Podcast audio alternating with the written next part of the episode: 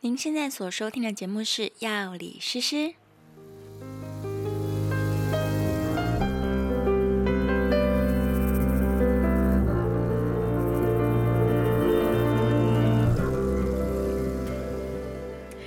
Hello，大家好，我是诗诗，又到了我们这个礼拜第二集更新节目的时间喽。今天呢，我们特别邀请了一个特别来宾来到了我们节目当中。那这个特别来宾呢，其实他在某一个业界，在一个特殊的业界是非常鼎鼎有名的人物。这个人呢，他就是痴汉达尔。嗨，大家好，我是达尔。嗨，非常开心。哎，是好是好，达尔在业界好像有很多人都会说，哇，我从小看你的网志长大的这。太夸张了啦，我没有老成那种程度 啦。但我真的不是第一次听到人家这样讲，我真的常吗常听到他们说：“哎、我从小看你的网志长大的耶，我学调酒都是从你的文章里面学会的。”我觉得这话好伤人哦。所以你实际上到底就是写调酒写了多久啊？大概写了四五年左右吧。哦，四五年哦。但其实台湾的调酒发展好像也就是这四五年的事情，对不对？呃，台湾对是最近才开始，真的是四五年才开始红起来的。嗯，就突然爆炸性的成长。嗯对，虽然十几年前就已经有很多很认真的 bartender 就是投入到这个产业当中，嗯没但错是的确是这个就是这五年之间突然之间大红特红，所以刚好达尔就是在这个呃成长曲线的起点开始写跟调酒相关的知识，对不对？哦，这样讲话应该是没有错的。哦，所以难怪很多人可能当时就是对调酒产生了兴趣，嗯，嗯然后上网搜寻文章跟资料，就会看到很多达尔写的文章。对对对，对，好啦，太好了，今天这集就是为达尔粉丝开的，谢谢 大家。呃我有粉丝吗？哦有吧？你粉丝应该是听说很多，徒子徒孙，啊，谢谢大家。对，隐形的学生这样嗯。，我会努力的。哦，达尔本身其实原本是老师，对不对？对对对，以前是教书的。哦，但是为什么会从老师的职业就是跨转到，应该一开始算是调酒的食品吧，嗯嗯嗯，算，然后再来就真的自己变成专业的 bartender。对，没错。对，那这个机缘到底是为什么？呃，这样讲虽然有点失礼，但我觉得后来发现教书好像没有什么前途呢。 但是我要稍微说明一下啦，就其实以前是在呃在大学里面教一个叫做华语教学，华语教学。华语教学就是专门教外国人怎么讲中文的。哦，在语言学校。对对对对。对对对。那呃，可通常在这样的情况下，比方说像现在疫情，对那就完全没有外国人啊，所以就没有学生死定了。对对对对 对，所以那个时候就是会有感受到说啊，我其实好像没有那么喜欢教一直书。当老师。对对对对对，因为第一个当然就是，当然跟外国人说话是很有趣的，然后跟他嗯们分享一些、呃国内外的一些文化的冲击啊，都是蛮有趣的体验。但是我终究觉得我好像没有办法一直做这件事情。哦。对对对，然后我我个人喜欢去挑战一些不一样的风味组合。哦，那所以你本来就是我一本来就个哦喜欢做东西给别人吃或喝，所以自己后来就想一想就，啊算了，因为在研究所时期自己在咖啡店打工嘛，对，那本来就已经开始接触咖啡了，那就是一个风味的启蒙。是那之后就觉得好像也可以再试试看一些别的东西，嗯，所以就先离开了教育界，对，然后就跟着伙伴们就一起开了我的第一间店。然后我的伙伴们就是我那个时候嗯，的学生，哦，真的，对对对，那个时候早期的酒吧有一间蛮有名的酒吧，有机会等一下再跟大家聊到。是对，那那后来他们就出来嘛，就找我一起，他们喝了我的咖啡，觉得哎，我挺喜欢你的咖啡的。嗯那万一有机会我们要开一间酒吧的话，你要不要跟我们一起合作看看？啊，那个时候就想说，哦，好哦，这或许是一个不错的机会哦。啊，然后我就跟他们一起就是出来，然嗯后对一起开了我们的第一间店。所以你本来其实就有点在思考要不要转到餐饮业去，嗯，然后刚好又是学生们跟你有个这样的提议，创业的提议，对，哦，但当时你还是不会调酒的，当时我还不会调酒的，哦，所以是因为这个创业的提议之后，你才开始就是研究调酒，对对哦，然后也就因缘际会开始写了这些那个网络的文章，对跟对调酒相对。关但的真其实有点好笑的事情是，我开了第一间店之后，然后我的家人来看我，是然后我妈妈就看着我，因为她本来觉得在学校教书教的好好的，为什么要出来开店？嗯，那她就看着我，就说啊，好，你可能不记得了啦，但你小时候买的第一本书其实就是调酒的书。然后我说，哎、什么小时候？这是以前，以前有在桃园，我家在桃园嘛，然后在桃园书展在。呃，那时候还以前还没有巨蛋的时候，在那个县政府里面，嗯，然后就是一排的书，妈妈就说啊，那你跟哥哥你们两个人可以一人选一本你们喜欢的书，然后你们就可以买这两本书这样子。嗯，然啊后我不知道，我当然早就忘了我买了什么书啊。然后我妈那天来就在开店的时候来的时候，还跟我讲说，哦，其实你买的第一本书就是调酒的书。哇！对，我小学三年级就开始 学调酒，是这样子吗？但是三年级的时候，你买书应该是因为那个书很漂亮吧？就是每一杯酒看起来都非常美对丽对对，然后我这样找到那本书了，在我的那个那个箱子装一些旧书的箱子里面，我找到那本书了，是 我还看了一下是什么十二星座特调，现在看都是难喝的要死的东西。所以即使是在你后来介绍调酒，也没有介绍那本书里面， 对对对，那本书其实看蛮蛮可怕 的，没有参考对对价对值但蛮有趣的啦。对，蛮有趣的。啊对，这有点像抓周的概念耶。对，就是所以小时候抓的就是调酒 的粥了。好啦，这件事情可能早就注定你对长大对之后会变成一个 bartender。嗯，哦，好，那我讲一下好了，就是为什么我会想要邀请达尔来这一集的节目当中。但是在那之前，我们先休息一下。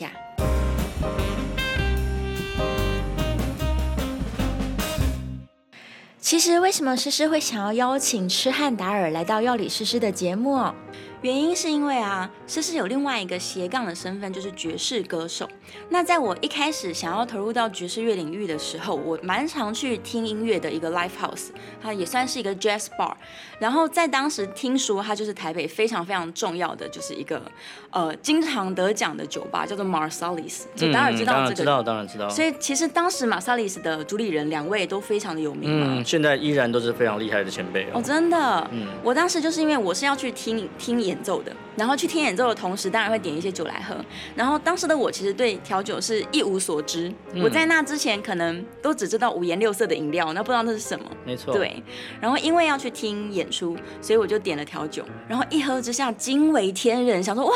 这东西也太好喝了吧！嗯我以前从来没有发现过这么好喝的东西耶，而且喝完酒就蛮开心的啊、心情会更好。然后我当时就把这个调酒跟爵士乐画上了等号，所以、啊对，在我这个一路。养成自己成为一个爵士歌手的路上，其实调酒都一路陪伴着我。太棒了。然后中间我也为了要这个，就是寻觅更好的味道，因为后来当时的两位主理人后来都各自去开店了 没。错，没 错。对，然后我为了要就是追寻当初的这个好味道，所以我还在我的 Google Map 上面做了一个 Bar Wonderland，就是嗯，对全台北市的酒吧比较有名的或者有人推荐的，我就全部都跑一跑吧圈地这样图。嗯对，真的很快乐跑吧。嗯，然后后来我也有找到这两位，就是阿凯跟展哥跟展对嗯哥对有去找他找到他们，然后有再、再喝一下他们的酒，但是因为可能开店的关系耶，他嗯嗯当年在马萨里斯的酒单上面的一些酒款，其实现在在他们的店里面是没有提供的。对对对，没错。对，然后我也有再回到马萨里斯点相同的酒款，但好像味道也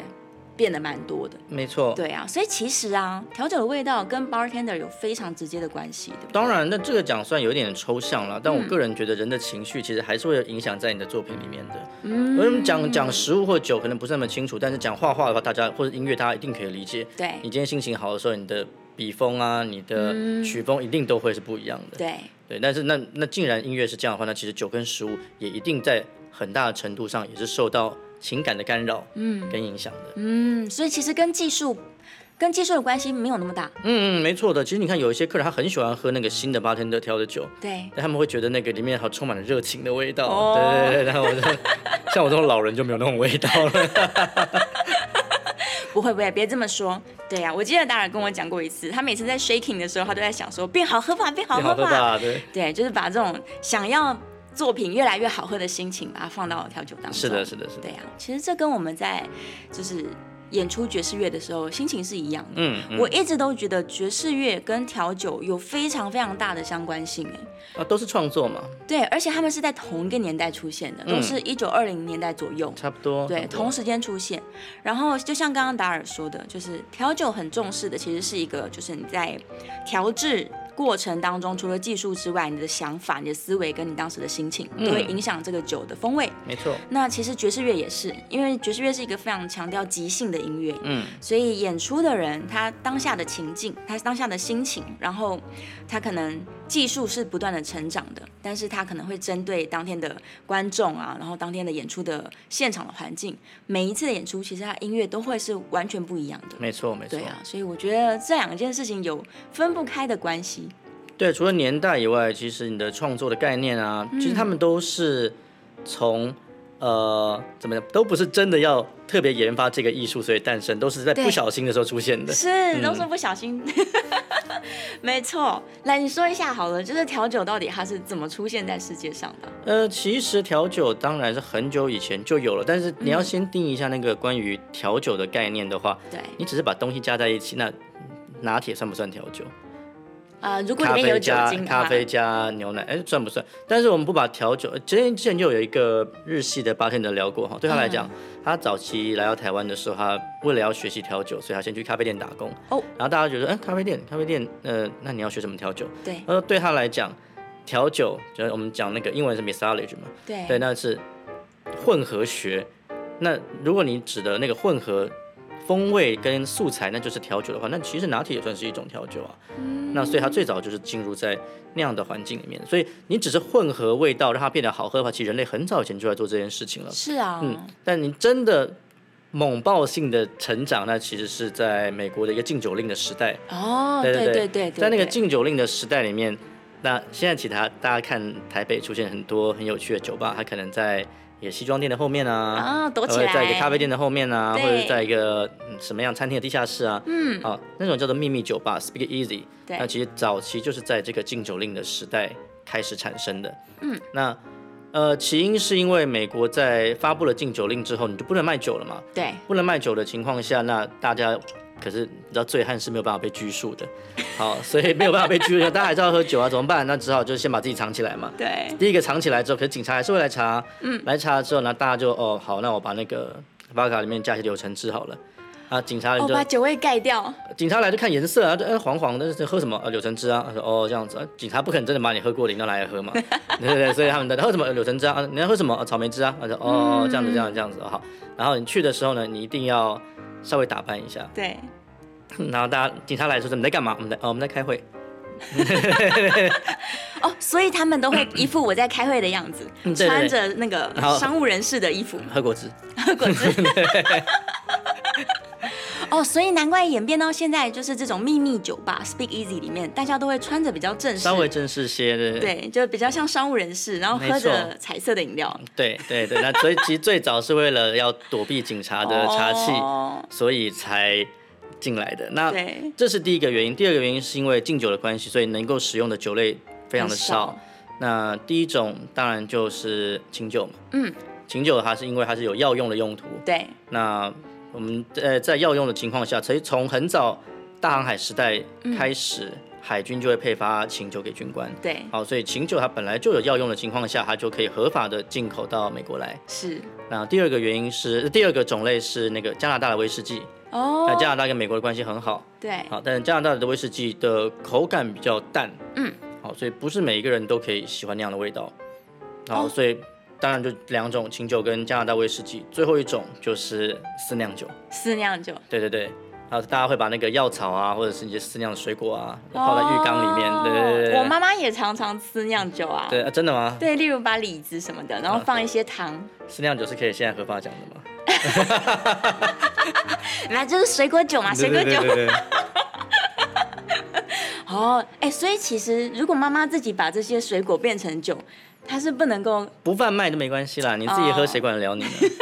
但是以前啊的是会拿来做调酒，种类少嘛，所以大家就是啊，我不像以前就是是有这么多的选择。可是那现在敬酒的时代，我只有三种酒可以用，那我就嗯对啊试试看加点糖吧，加点蜂蜜吧，加点什么其他的素材，哦，看原能哎让来它是这变得样。好喝一点。对对对，所以起因大概就是出自于这两个原因了，哦选择少，然后让它变得好喝，然后加上茶气的关系，对所以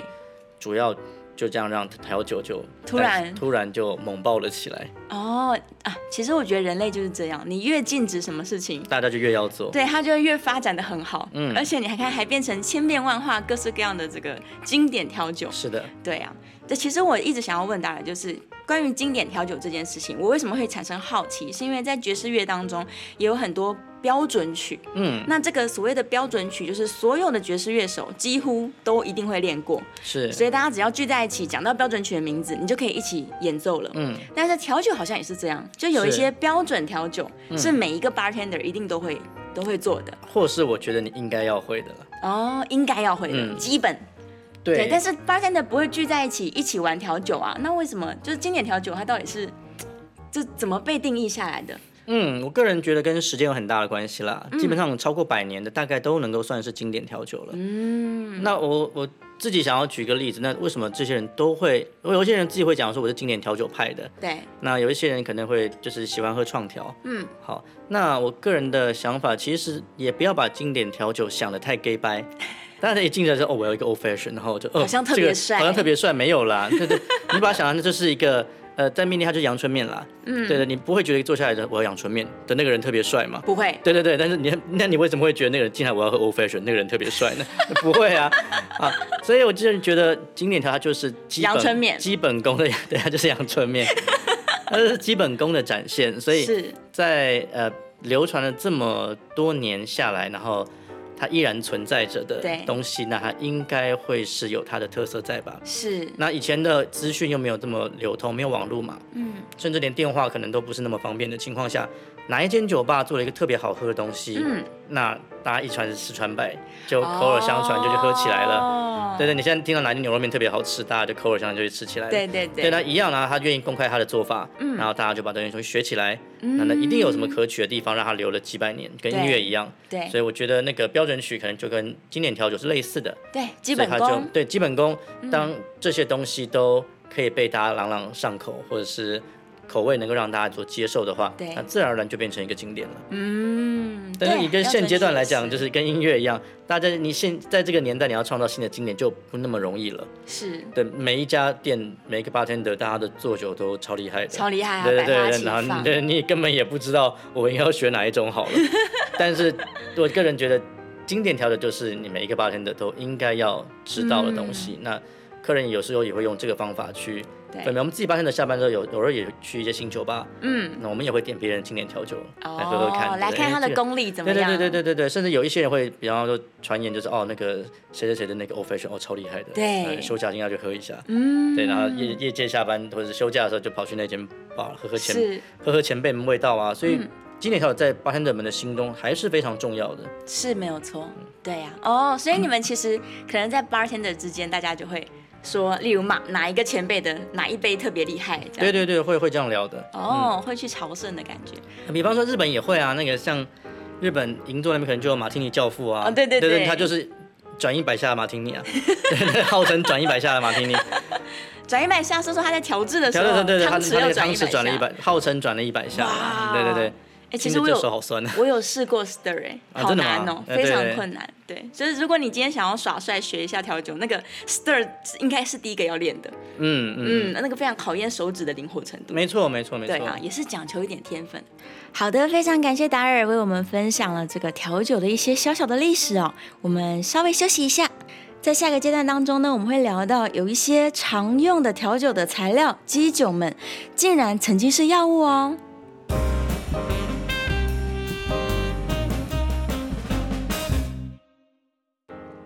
好，这边我们来聊一下好了。其实诗诗为什么会对调酒产生这么莫大的兴趣？除了呢，它跟爵士乐有非常多相似的地方之外哦，这个调酒所用的材料，就刚刚达尔也有提到。包含是调酒的基酒跟一些利口酒啊，然后呃调制的时候用的通灵水啊，嗯，非常大量调酒的材料，其实一开始都是药用的，对，没有错。它们都是药品，然后就被应用在这个风味组合的饮料上面。嗯，然后我真的觉得很有趣，所以那时候我就因为对调酒产生了兴趣，然后我就做了一点功课，就发现像刚刚那个大家有提到，琴酒呢，它的主要成分之一就是那个主要的风味来源是杜松子嘛，嗯杜松子酒。那杜松子其实它是在呃在欧洲人他们就早期开始用来做利尿啊、退烧啊，然后有一些消炎的效果啊、没错甚至还可以杀菌、抗菌。对，所以琴酒一开始还真的是药用酒，然后后来是因为有商人发现说，哎，这个风味很有商机，嗯，所以商人才把它加了一点调味，加了一点糖，然后这有可能就是比较早期的欧汤菌，对不对？就是呃加了糖的琴酒，加了糖的琴酒是嗯欧汤菌是没有错的，对但不完全是，嗯就以脉络来讲不一定是正确的，因为、哦、呃，当初加的那个糖的其实是荷兰式那种琴酒，对对呃但欧对，汤的话其实是那种 dry gin，英国的 dry，、哦是他们他们英国成分的嗯不太一样，对，但是但是你要这样讲这个概念，基本上可以这么说是没错的，嗯，就是它呃为了因为当时的制酒技术没有那么好，嗯所以为了要调整风味，他们通常就会加一点糖去调整味道。是是是，哦而且大部分其实很多的烈酒都跟呃战争还有军队有啊、很对大的对关对系，对像对，兰姆酒啊跟琴酒嗯就是大航海时代是，他们固定配发的对，的产品嘛的、嗯商品。呃，像呃士兵一般都拿莱姆酒，成本比较低，然莱姆后酒军官都拿琴酒，嗯，它有些药药用的效果嘛。对，然后像在那个俄罗斯，嗯，俄罗斯在战争的时候，他们士兵也都固定配发伏特加，为什么啊？啊伏特加消毒伤口用吗？第一，他们可以消毒伤口嘛，就是对嗯你就拿你的那个军用水壶，就是装那个 vodka，、然后万一受伤的话可以消毒伤口，对然后你觉得冷的话，你觉得就是太太冷了，俄罗斯很冷嘛，所以你可以喝点 vodka，就是暖暖身。对，那再来就是你真的心情不好的话，你手边就有现成的嗯 vodka，可以帮你排解寂寞，啊 对对，各方面算是一个一体到位的的副产品，对。哦而且我觉得军人在战场上面压力很大啦，因为对他对们对面他们临是着生死嘛。没错，所以喝点对啊酒，所以那个很多很多的那个酒，他们其实都有勇气。哦，对，荷兰对勇对气对对，荷兰勇气这样的意思在里面，就是上战场前靠一个 shot，哦、哎就舒服了。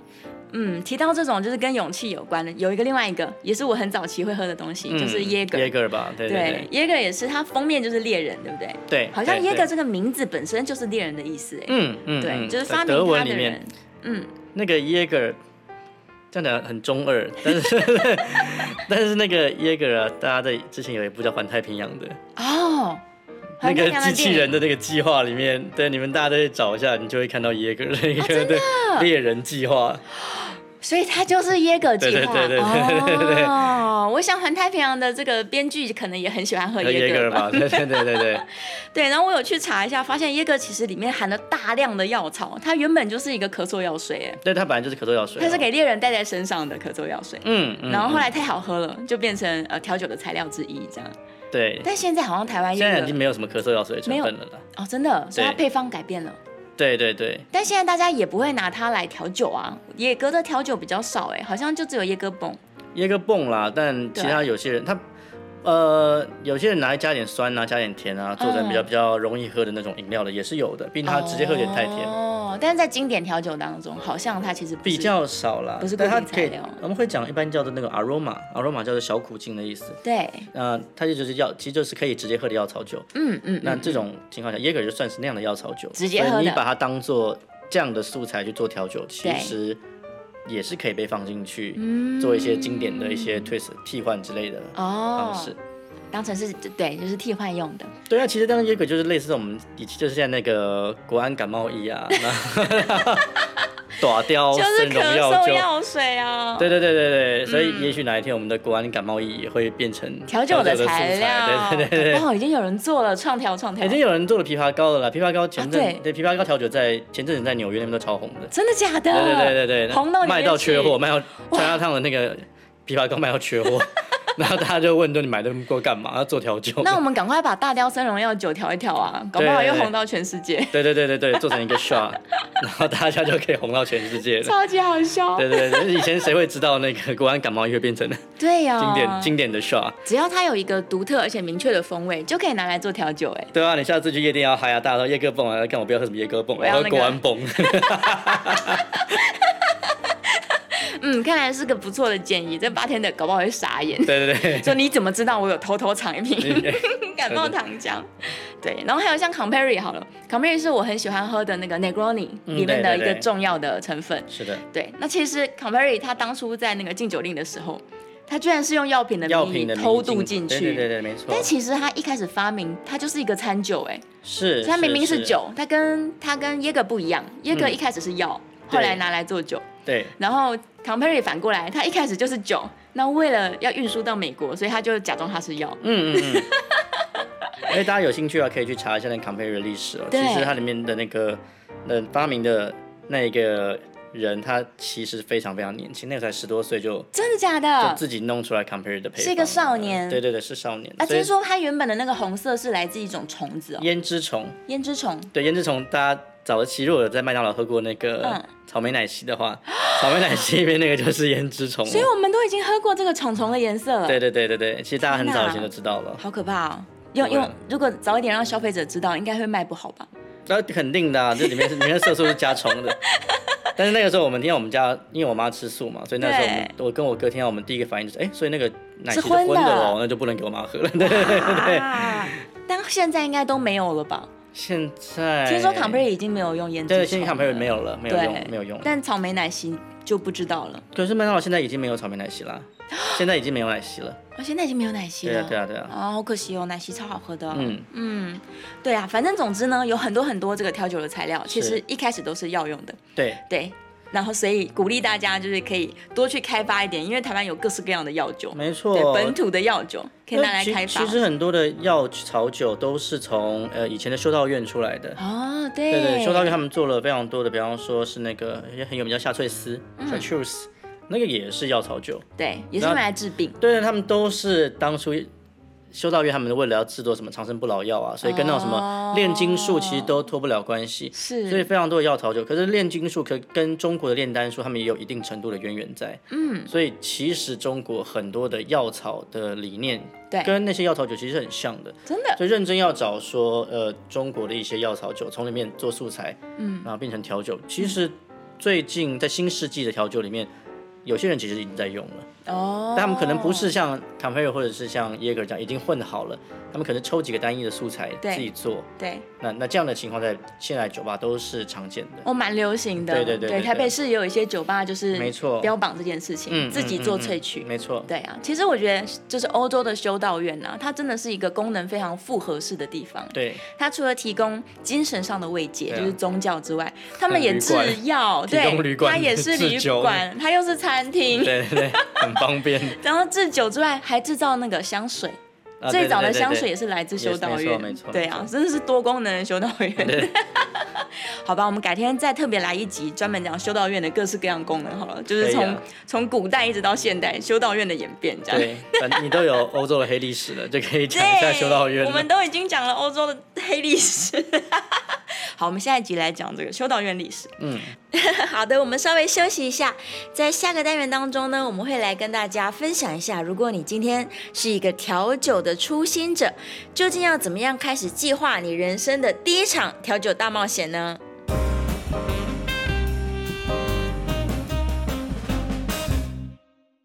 好，今天节目的最后呢，其实我还有一个问题，就是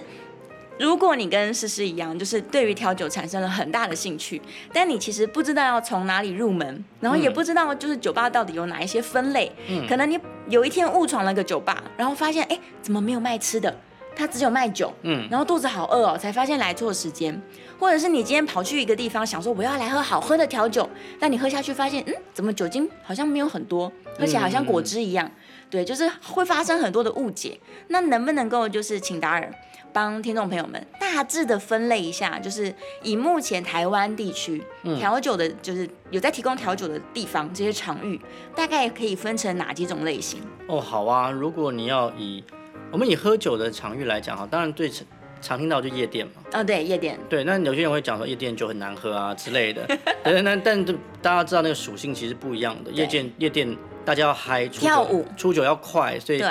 所以你不能没有时间等你慢慢调啊，大家就是已经在动起来了，现在还在慢慢调，哦没有时间了就。是赶快给我赶酒，快给 我，对对对对，所以它当然就是在速度跟品质嗯方面是嗯不可能兼顾的嘛。是，对，所以夜店的话，当然就是以快速出酒，对对方便性为主，啊，还有味觉冲击，还有味觉，因为他们没有要空要快速直接的味道。对，嗯，那如果你今天真的我的重点不是在跳舞，今天想要就是好好安安静静跟朋友聊个天、喝个酒，那我们一般就会去现在的专业酒吧。专业酒吧，对，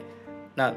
专业酒吧大概分几种，一种是日式酒吧，嗯，然后美式、欧美式的酒吧，欧美式的然后跟叫创意式的创意调酒， 啊，对，创意调酒的。嗯那日式的话就是那种日剧会看到的，很安静，啊然后进去太大声会被 嘘，对对对对对有有有，我有朋友被 对虚对过对，被嘘过，对对对。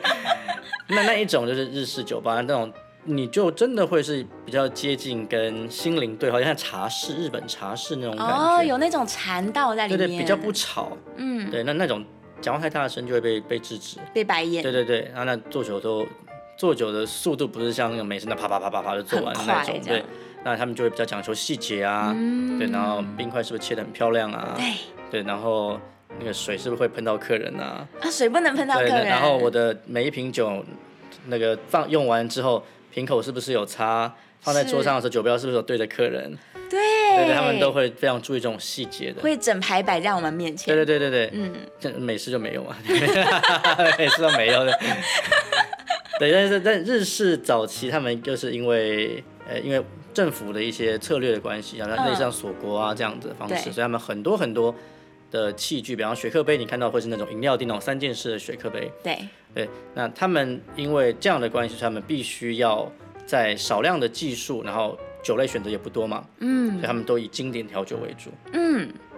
哦，所以他们就要用少量的技术跟少量的酒做出非常精致的味道。对所以日式酒吧通常在经典调酒上都有蛮深的造诣的。哦，因为他们呃相对来说可能资源比较不是那么的丰富，对，早期的时候，嗯，对然后包含学习的资源可能也没那么丰富，对对对，嗯。那你看早期日本人都喝 sake 嘛，对那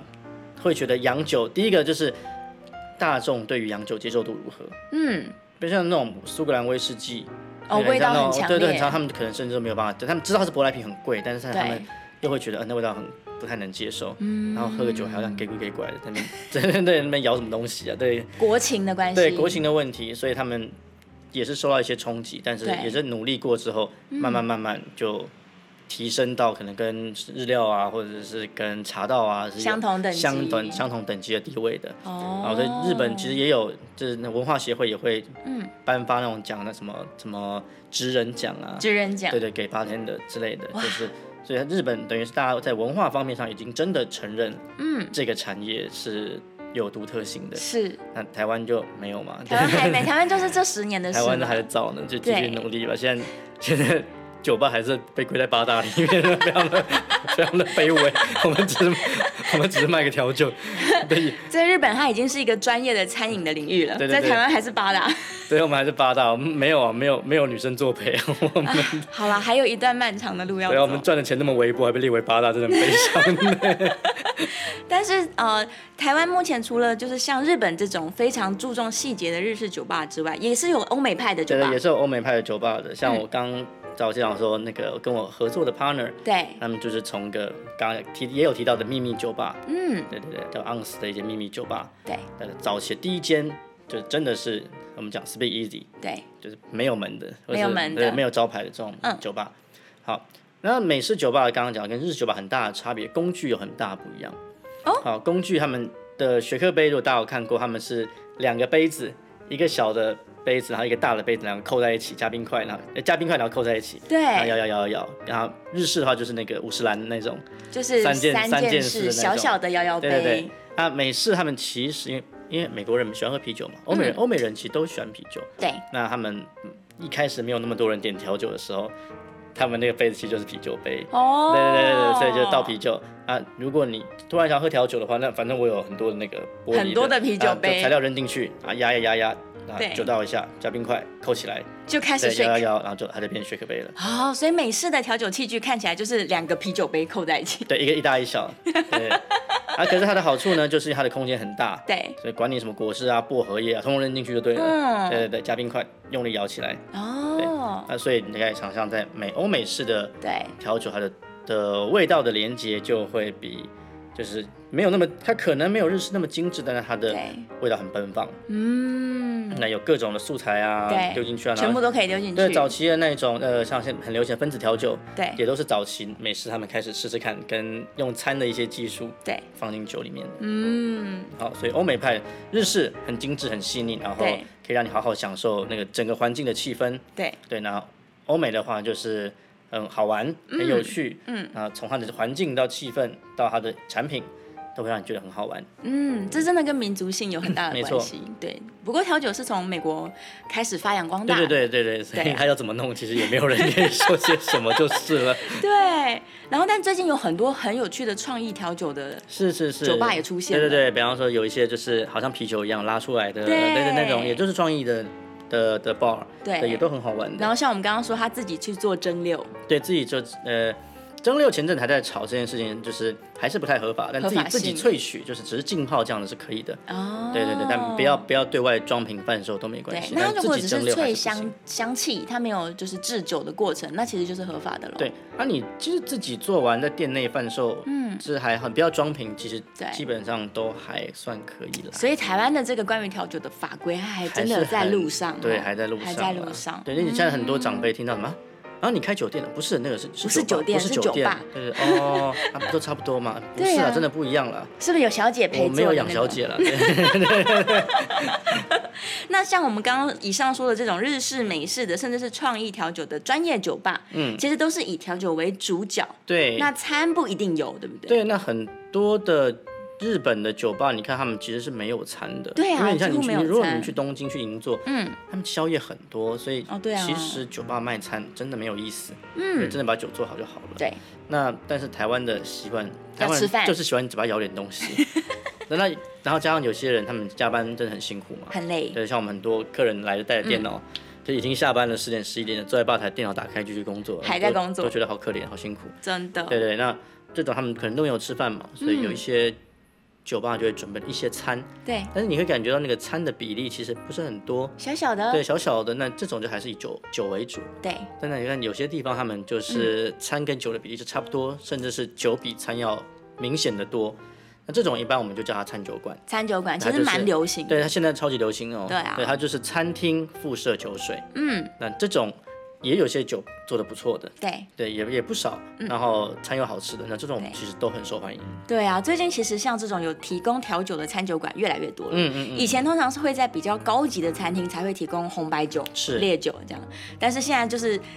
没有那么高级，也是一般大家平常喜欢吃的，可能意大利面啊，对然后对对对炸物啊，然后他们也会有提供蛮好喝的调酒服务的，嗯嗯嗯嗯，对啊，没错。嗯但话说，我们对这个，我就想到，与其问我刚刚那个都市传说，我觉得更对要解释的是另外一个，另外一个都市传说就是吗？酒吧卖卤肉饭这件事情。 哦，对啊，听说这个酒吧卖卤肉饭也是你们开的先河，对，其实早期应该算，对我们算是台北酒吧，就是我的第一间店对是，卖卤，但是其实我们认真要讲，其实我们没有卖卤肉饭。啊那这个是怎么回事？对，就是呃，其实最早我们店其实是有卖挂包的。什么？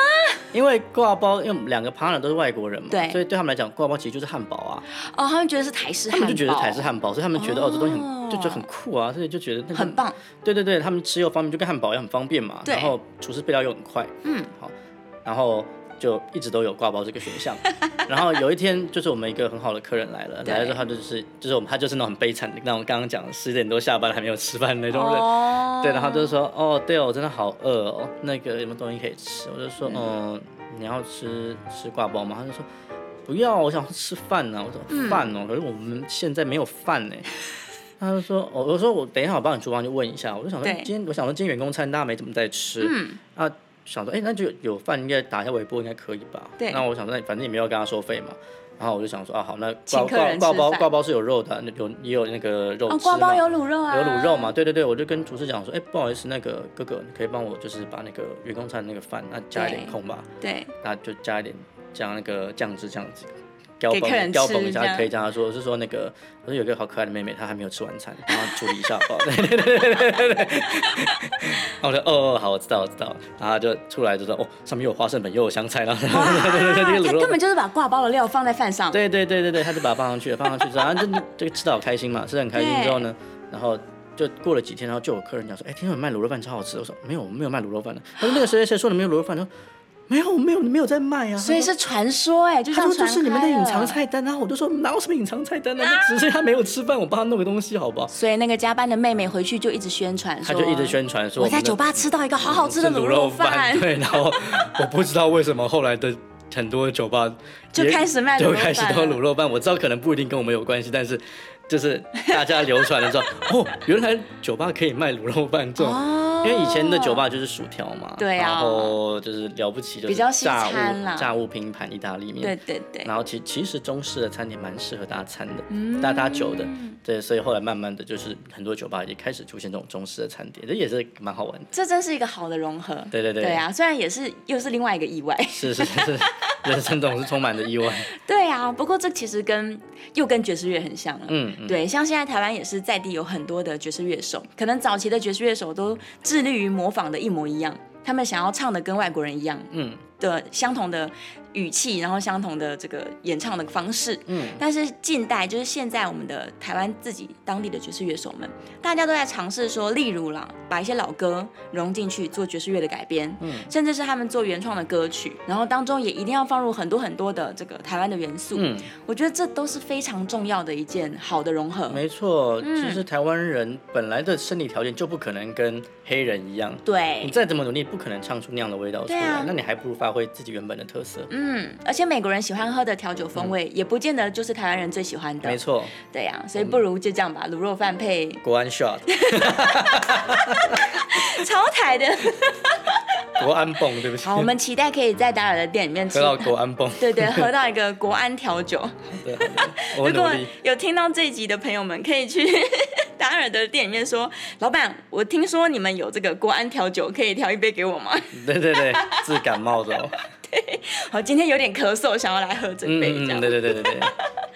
好，今天非常开心呢，这个可以邀请到达尔来到我们节谢谢目里面，谢谢然后跟大家分享了很多关于调酒的一些有趣的历史典故，嗯还有现在我们到底台湾的酒吧们在做些什么。是。 对，所以如果你很喜欢，跟我一样非常喜欢喝调酒，或者是呢你很好奇但不得其门而入，我们希望自己的节目呢都可以帮助到大家，稍微有一点点了解这个调酒的有趣的世界。是，那如果你想要尝试一下达尔的国安煞，虽然他还没有发明这款酒，或者是呢其他非常有趣、风味特殊的调酒的话，也非常欢迎大家可以来到痴汉达尔所主理的巴尔春花来试试看他调制出来好喝的调酒哦。如果你喜欢这期节目的话呢，非常欢迎你订阅药理诗诗的频道，并且可以在我们的 IG 留言，把你更多想听的内容告诉诗诗。好，我们今天的节目就到这边喽，下一次的节目见了，拜拜拜拜。